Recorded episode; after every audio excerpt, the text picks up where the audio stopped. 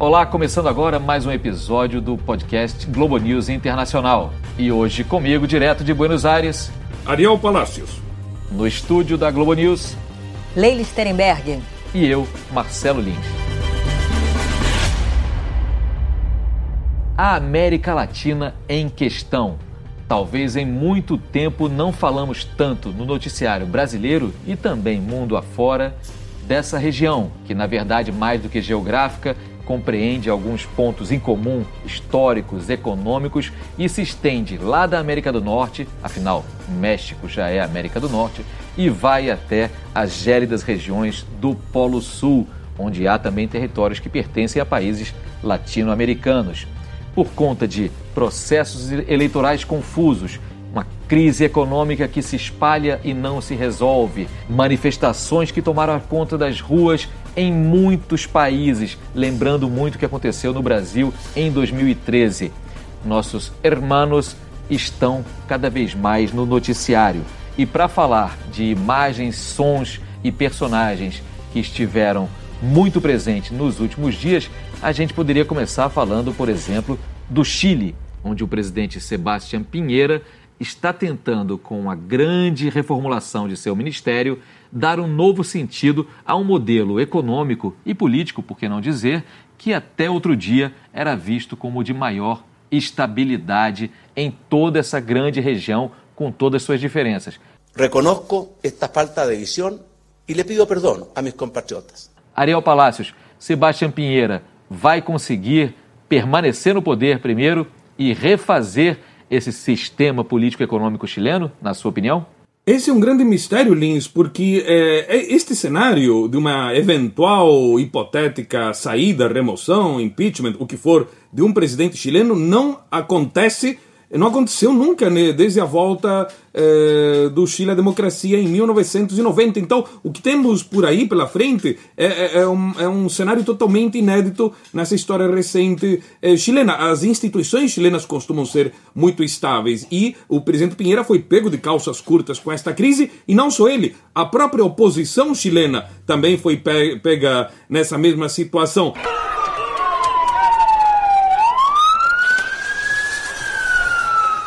A crise continua, o presidente Pinheira recuou em algumas medidas, anunciou algumas medidas adicionais, mas, como, como diz um amigo meu chileno, é como alguém que, você, que chega e vem e pede, quer um suco de laranja e a pessoa lhe dá cascas de laranja. As pessoas querem mais do que isso. Então, é, tudo indica que essa crise chilena vai continuar e por bastante tempo com uma classe política que não sabe o que fazer. O mais interessante disso tudo foi a declaração da Evelyn Matei, que foi candidata presidencial conservadora contra a última a eleição, a última vez que a, a ex-presidente Michelle Bachelet se candidatou é, na qual é, é, ela é uma figura da direita dura, muito dura, é filha de um militar, um militar que as acusações são que ele torturou o pai de Bachelet, e ela disse a, mais ou menos a seguinte frase: ela disse que o presidente Pinheira tinha que abrir os olhos e começar a colocar como ministros pessoas da classe média, não mais da elite, pessoas que ela disse algo assim como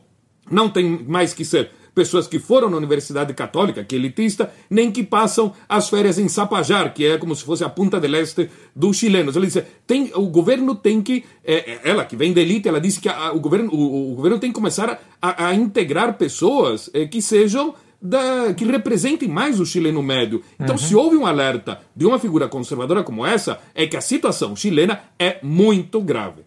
Agora, numa nota um pouco mais leve, mas também que dá a dimensão da preocupação que tomou conta da América Latina olhando para o Chile, até a torcida do Flamengo, a gigantesca torcida do Flamengo, ficou preocupada com os acontecimentos em Santiago, porque afinal de contas uhum. parecia que eles ameaçavam a final da Copa Libertadores entre Flamengo e o argentino River Plate, mas essa final foi mantida por enquanto. Agora, outros compromissos importantes para o Chile, né, Leila? Esses foram cancelados. Pois é, Lins. Até segunda ordem, 23 de novembro, né? Temos final da Libertadores lá em Santiago, mas a cúpula em 16 e 17 de novembro da APEC, né, que é aquela cooperação Ásia-Pacífico, uma região uh, que é crucial para o Chile, porque o Chile exporta para países da APEC mais de 70% né, do que vende para fora. E o Pinheiro disse: ó, não tem condição Até porque como é que ele vai garantir uhum. a segurança de chefes de Estado do quilate de Donald Trump, Xi Jinping, o mundo inteiro ia se reunir em Santiago, né? E ele também não podia garantir a segurança dos uhum. jornalistas. Pessoas com quem eu conversei disseram, olha, já pensou se acontece alguma coisa com um desses líderes de, de Estado e governo? Como é que ele uhum. fica, né? E o outro evento que ele, por via das dúvidas, resolveu dizer, ó, aqui não vai rolar, é a COP25, que chegou a se aventar ser realizada no Brasil, vocês lembram? Isso, Isso essa história, pois inicial. é, o Brasil era o candidato inicial. Aí o presidente eleito disse, olha, acho que não. Aí o próprio ainda presidente Temer disse, então não. E moral da história, a última notícia de que vai ser em Madrid. A Alemanha até se ofereceu, porque o escritório que cuida dessa questão do clima, né, do painel climático aí da ONU, fica lá em Bonn, na Alemanha mas a última notícia que vai ser em Madrid. E é importante, seria importante para o Chile ter o protagonismo, porque o país que normalmente cedia essas conferências do clima, né, para tratar de, de mudança climática, ele tem um papel ali de articulador, diplomático, tem um protagonismo. Vamos lembrar, acho que a gente vai falar isso mais adiante, gente, sete meses atrás, a gente estava transmitindo, eu estava traduzindo, fazendo tradução simultânea aqui na Globo News, da criação do ProSul, com uhum. Pinheira lá à frente, né? Se arvorando mesmo, um novo líder ali sul-americano, e de repente está ele nessa situação, abrindo mão de grandes eventos internacionais. Uma situação que parecia que estava se encaminhando para a resolução, já que o país teve uma eleição presidencial a definir os rumos futuros logo ali na frente, é a da Bolívia. El boliviano Evo Morales se declaró el jueves vencedor absoluto de las elecciones presidenciales del país. Evo Morales foi reeleito depois de uma paralisação da contagem, de uma volta da contagem dos votos, que lhe garantiu ali os 10% que ele precisava de vantagem para se reeleger para um quarto mandato, mais uma eleição muito criticada. E Leila, você andou ouvindo gente falando sobre Bolívia. Pois é, a gente que está preocupada com a situação da Bolívia é uma incógnita o que vai rolar por lá, porque tem 30 técnicos agora da OEA. O Morales concordou em receber essa auditoria né, para ver se houve fraude, não houve fraude nessa eleição. O problema é que ele acertou essa história com a OEA e aí o Carlos Mesa, que ficou em segundo lugar, né, que também é candidato, ele que foi presidente da Bolívia entre 2003 e 2005, ele disse: não vou aceitar. Quer dizer, se der realmente vitória para o Morales, não vou aceitar o resultado. Então, eu conversei com o André Coelho, que é professor de Relações Internacionais, formação sólida em ciência política, mas professor de Relações Internacionais da Unirio, e ele fez um comentário aí sobre o que está rolando na Bolívia. Vamos ouvir. A conjuntura de crise na Bolívia, pós primeiro turno das eleições presidenciais, pode não ser facilmente solucionável, muito pelo contrário. A divisão já existente no país entre as províncias com maior número de indígenas, justamente a base do Evo Morales, e as quatro províncias da região da Meia-Lua, que são majoritariamente brancas e contrárias a Morales, e justamente o foco das manifestações contrárias ao governo, pode acirrar ainda mais a polarização no país. O medo é que esse conflito se estenda e as eleições sejam amplamente questionadas e, assim, podendo ocorrer até mesmo, quem sabe, uma venezuelização da Bolívia. O eventual não reconhecimento do resultado eleitoral pelo candidato derrotado, Carlos Mesa, e por atores internacionais importantes, como o Brasil ou mesmo a OEA, na verdade, podem transformar Mesa em um novo Juan Guaidó, o candidato derrotado na eleição venezuelana, a última eleição venezuelana, mas não reconheceu o resultado final, né? transformando assim e complicando o cenário, é, tanto nos planos doméstico e internacional, no sentido de que o Evo Morales não vai ter o reconhecimento no plano internacional.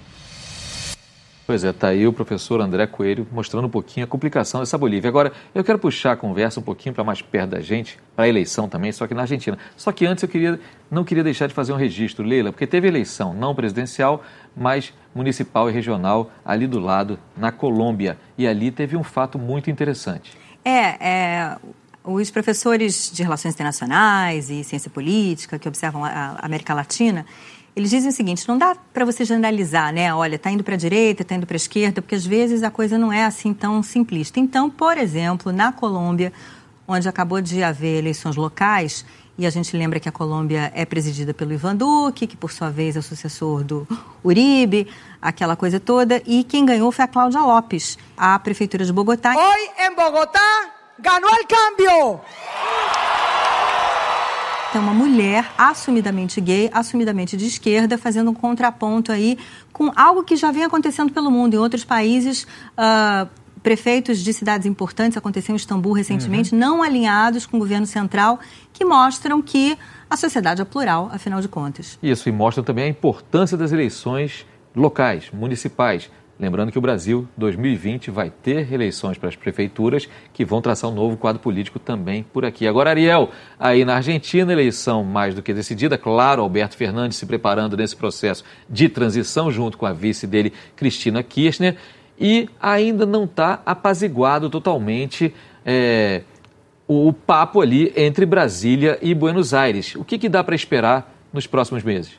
Esse também é outro grande mistério. Temos que ver como é que. É, será porque é, Alberto Fernandes é uma figura é, que geralmente, não digo sempre, que geralmente foi muito mais pragmática e diplomática do que a, chefe, a anterior chefa dele, a ex-presidente Cristina Kirchner, que agora é a vice dele. Então temos que ver primeiro como é que vai ser a dinâmica dentro desse peronismo kirchnerismo, que é, um formato novo, mas ainda temos que ver se repetirá é, o formato do passado, será algo novo ou ligeiramente novo. Então, para começar por aí, e que tipo de posição terá no âmbito internacional? No que concerne especificamente a, a parceria com o Brasil, a mais importante do ponto de vista político e comercial é, para a Argentina, é, temos que ver como é que isso vai ser, vai ser levado. Se vai ser levado com um pragmatismo ou se vai ser como uma espécie de discussão entre duas crianças da quinta série. É, houve uma série de declarações do presidente Bolsonaro é, sobre a campanha eleitoral argentina que irritaram é, não somente o, o, candidato da oposição, agora presidente eleito Alberto Fernandes, mas também causaram irritação dentro das fileiras do próprio governo é, Macri. Então, é, digamos, para alguém irritar oposição e governo de outro país, digamos, tem que ter uma habilidade peculiar para poder irritar simultaneamente dois setores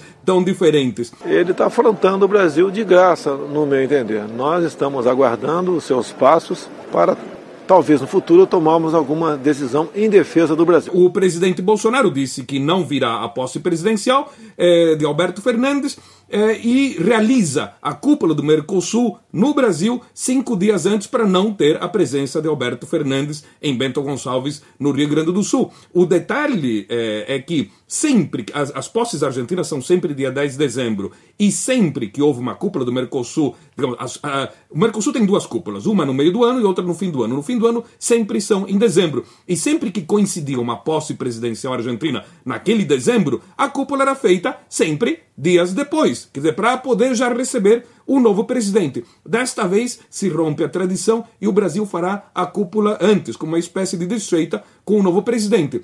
E além de tudo, temos que ver, já que o presidente Bolsonaro não vem a Buenos Aires, quem que lhe enviará em seu lugar. O chanceler Araújo com certeza não será, já que ele fez declarações meio assim em tom é, Harry Potteriano, Voldemortiano, dizendo que as forças do mal estavam tomando conta da Argentina, então ele com certeza não vem. Viria, por acaso, hipoteticamente, o vice-presidente Mourão, que é um pouco mais calmo nesse tipo de declarações pessoais. Enfim, esse que é o grande mistério. A partir dali saberemos como será também a relação entre os dois países. Lins. Só fechando a questão da simbologia, quer dizer, tem uma certa lógica. A não ida do Bolsonaro, do presidente Bolsonaro à Argentina, segue o padrão que ele vem assumindo, porque afinal de contas, a Argentina não foi o destino que ele escolheu logo para viajar assim que tomou posse, né? É, isso quebra uma tradição, Exato. né, o Lins, até por conta das nossas trocas comerciais, né? O, o, a Argentina é o grande comprador de produtos industrializados aqui do Brasil. E, bom, a uhum, longa uhum. história aí que a gente tem uh, com a Argentina, as relações diplomáticas são muito importantes. E se a gente for olhar os nossos ex-presidentes, olha só. Bom, começar com o Bolsonaro, né? Foi a sexta viagem internacional que ele fez depois que se tornou presidente. Antes teve Davos, teve Estados Unidos, Chile, Israel, Estados Unidos de novo. Aí se a gente volta no tempo, vai para Michel Temer. Aí Michel Temer foi à Argentina, fez a, a terceira viagem internacional dele, uh, foi para a Argentina. Aí se a gente vai para Dilma, a primeira viagem internacional dela, de Dilma Rousseff, foi logo em janeiro, foi para a Argentina e Lula também teve na posse de Néstor Kirchner, não foi das primeiras, na verdade, antes teve Davos também, uhum. teve o Equador, a posse lá do Lúcio Gutierrez, aquela coisa toda. Na época ele foi à Alemanha para discutir aquela, a história do Iraque, a gente lembra, né? Invade, uhum. invade Iraque e tal. E foi a posse de Néstor Kirchner em maio daquele ano, 2003, Ou seja, um, uma longa troca de gentilezas aí entre os presidentes da Argentina e do Brasil, com as suas respectivas contrapartidas também, né? Visitas de presidentes argentinos logo no início aí de mandato a Brasília. Isso, e dessa vez o Alberto Fernandes já avisou também que a primeira viagem dele será não a Brasília, mas à cidade do México, onde ele vai visitar o presidente López Obrador. Uruguai. Uruguai está no meio ali entre primeiro e segundo turno de uma eleição bastante disputada. A Frente Ampla saiu vencedora no primeiro turno, mas para o segundo turno, como conta o nosso colega Carlos Delanoy, que além de ser um fera nos assuntos da região, é nascido no Uruguai, para o segundo turno está tudo indeciso. Salve Marcelo, tudo bem? Olha, apesar de viver em um dos países mais prósperos e com menor pobreza do continente, a maioria dos eleitores uruguaios não parece satisfeita. Quer mudanças importantes, principalmente na segurança, na educação e na economia, que registra um aumento do desemprego e também do endividamento público. Quem venceu o primeiro turno com 39% dos votos foi o candidato governista Daniel Martínez da Frente Ampla. A coalizão de centro-esquerda, que governa o país desde 2005, foi responsável pelo crescimento econômico acima da média do continente e pela redução da pobreza. Em 2010, o Uruguai, por exemplo, foi o primeiro país da região a garantir um computador para cada aluno da rede pública. Bom, é, é, isso tudo mudou um pouco. O Daniel Martínez vai disputar o segundo turno com Luiz Lacage Pou, do opositor Partido Blanco que ficou com 28%. Lacage agora é favorito com 10 pontos à frente de Martini, segundo as pesquisas. Ele já tem o apoio de quase todos os partidos de oposição, como o Colorado, que teve 12% dos votos. Não importa quem vencer, terá que negociar porque o parlamento que saiu da disputa é bastante fragmentado. É bom destacar que tanto a esquerda como a direita no Uruguai têm bandeiras bastante liberais na economia, com enorme interesse no Mercosul ambos preocupados em proteger alguns setores mais frágeis e, ao mesmo tempo, garantir mercado da China, da Europa, dos Estados Unidos para seus produtos agrícolas. No mais, são temas relacionados à democracia que importam. Nessa campanha, por exemplo, teve um pacto de todos os candidatos contra fake news. Ambos os candidatos no segundo turno também defendem o Estado laico e avanços nos direitos das minorias, como o direito ao aborto e o casamento entre pessoas do mesmo sexo. Isso não vai, se, isso não vai ser mexido é, na, nos próximos anos. O segundo turno no Uruguai acontece no dia 24 de novembro. É isso, Marcelo. Muito obrigado, Carlos Delanoy, grande repórter da Globo, fera em tudo que diz respeito ao Uruguai. E no Uruguai também o Brasil chegou a querer ali se meter um pouquinho nessa eleição, né? Mas o próprio candidato agora o favorito, o Lacage Pou, é, rejeitou, disse que não queria ingerência externa nessa eleição. De fato, é um assunto delicado, né? Pois é, o, o Lacage Pou, Luiz Lacage Pou, que é filho do ex-presidente Lacage, ele, ele disse que a frase dele foi: não é coisa boa que um presidente estrangeiro eh, dê suas opiniões sobre o processo eleitoral, a política, de forma geral, interna do Uruguai. Ele, ele reclamou disso, porque o presidente Bolsonaro havia dito que eh, era o Lacage Pou era o candidato favorito dele e que estava totalmente alinhado em seu pensamento eh, político e econômico. Além de tudo, aí também é preciso explicar que eh, eh, Lacage Pou é de centro-direita, é, para os padrões uruguaios, estaria mais para o centro é, nos padrões brasileiros, ou quem sabe para o atual governo brasileiro estaria até na centro-esquerda, porque o Partido Nacional é um partido é, nacionalista, mas que não prega a privatização das empresas estatais uruguaias. Ele também disse, Lacagepou, que não pretende de forma alguma revogar nem a lei de legalização do aborto, nem a lei de casamento entre pessoas do mesmo sexo, entre várias outras. Então, o que ideologicamente colocaria é, na, na, calçada oposta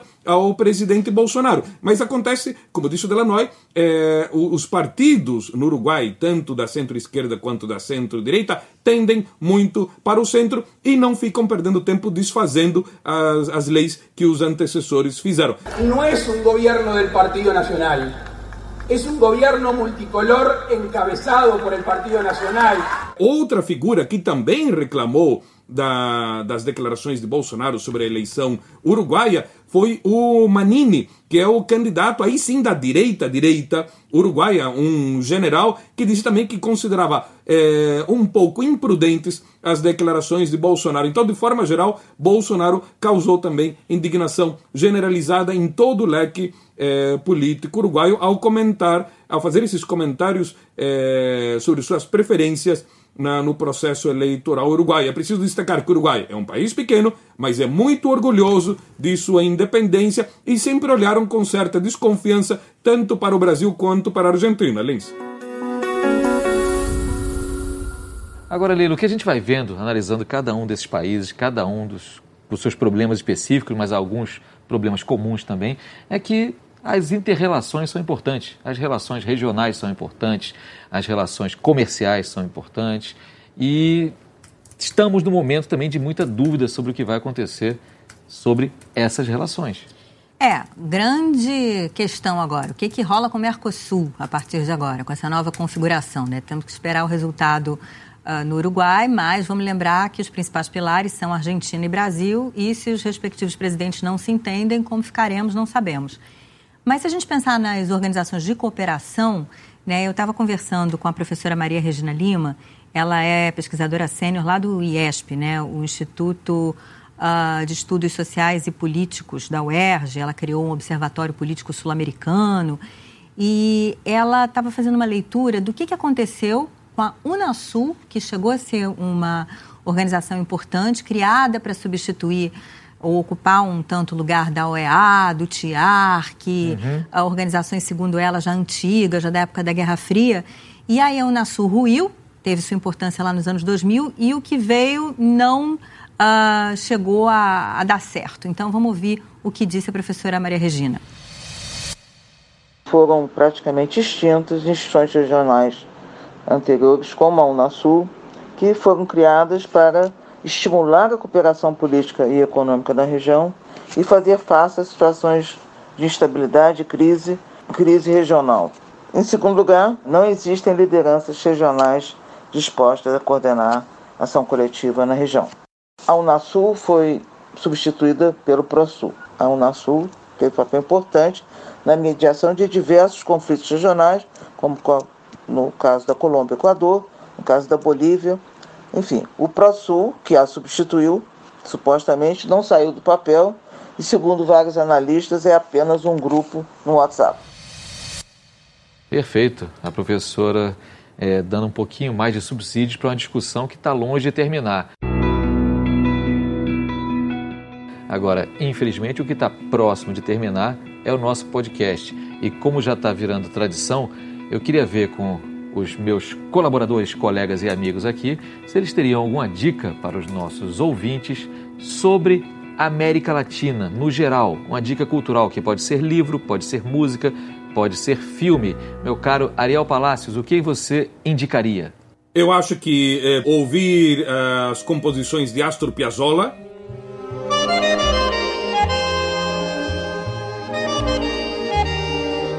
Lembrando que todas as dicas que a gente vai dar aqui ou está dando estarão lá na descrição do nosso podcast. Quando você acessar pela internet, dá uma olhada que dá para correr atrás de cada uma delas. Leila, sua dica. Olha, estou numa vibe chilena, viu? Eu achei, por esses dias, por acaso, um poema do Neruda, e Pablo Neruda também, referência da literatura chilena e incontornável. Vou ler quatro versos. Uhum. É o seguinte: Eu preconizo um amor inexorável e não me importa pessoa nem cão, só o povo me é considerável, só a pátria é minha condição. Muito bem, ou seja, a pátria é mais do que um conceito que pertence a um lado ou outro do espectro político. A pátria é para quem se sente dentro dela, né? A minha dica é uma dica cultural também de um país que a gente não falou agora, mas poderia ter falado ao longo desse programa, que é o Peru. E nele, Mário Vargas Llosa, o grande autor peruano, mais identificado, já que a gente falou em correntes e espectro político, com corrente mais à direita. Ele já foi é, candidato até a eleição, é um liberal na economia, mas é também um liberal nos costumes e é um escritor sensacional. Da vastíssima obra dele, da qual eu poderia considerar qualquer livro, para esse momento, para desanuviar um pouquinho, eu aconselharia o livro chamado Tia Júlia e o Escrevinhador. Por quê? Porque ele trata de uma temática muito interessante. Numa cidade específica do Peru, um autor prolífico de novelas de rádio. Só que por conta de problemas pessoais e circunstanciais ali daquela cidade dele, em dado momento ele começa a misturar não só a realidade com a ficção das suas radionovelas, como também os personagens de várias radionovelas e acaba criando aí uma nova realidade bastante interessante. Tia Júlia e o Escrevinhador. E ficando por aqui então este episódio do podcast Globo News Internacional. Eu agradeço muitíssimo a participação do Ariel Palácios, também da Leila Strenberg e as contribuições que tivemos. Lembrando também quem ajuda a fazer esse podcast: o Alexandre Roldão, o Francisco Policarpo, a Camila Machui.